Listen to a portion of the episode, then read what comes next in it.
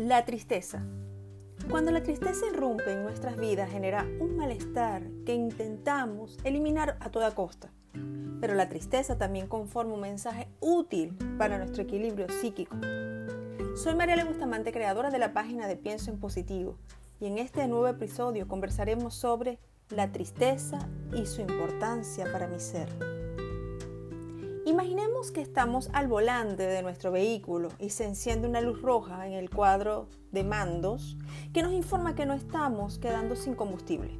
Gracias a esta información nos vamos a detener en la primera estación de gasolina y vamos a eh, llenar el tanque de gasolina.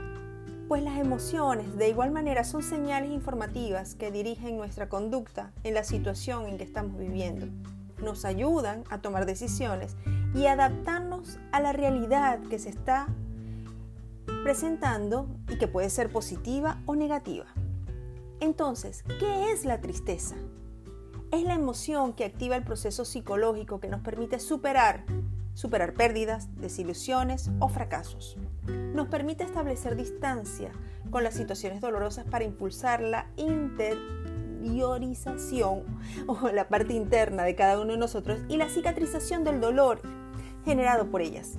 Asimismo, el sentir tristeza nos ayuda a empatizar con la tristeza de los otros y así crear redes de apoyo y de consuelo.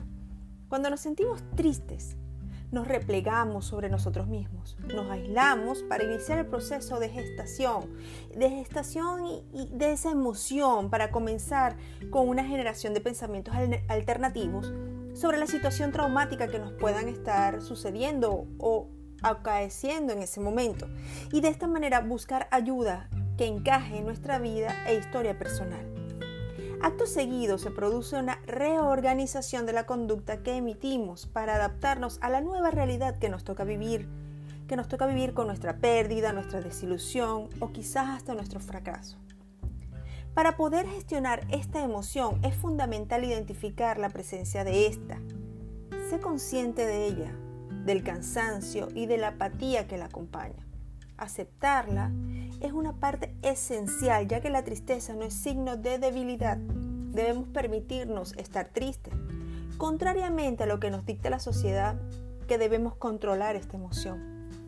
Busca soluciones. Si es algo sobre lo que podemos actuar, debemos orientarnos a la acción para eliminar la situación que nos genera la tristeza.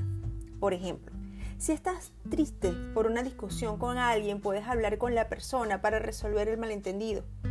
Si la tristeza es fruto de una situación que no tiene solución, por ejemplo, la muerte de un ser querido, busca consuelo en aquellas personas de tu entorno que sepan escucharte y comprenderte.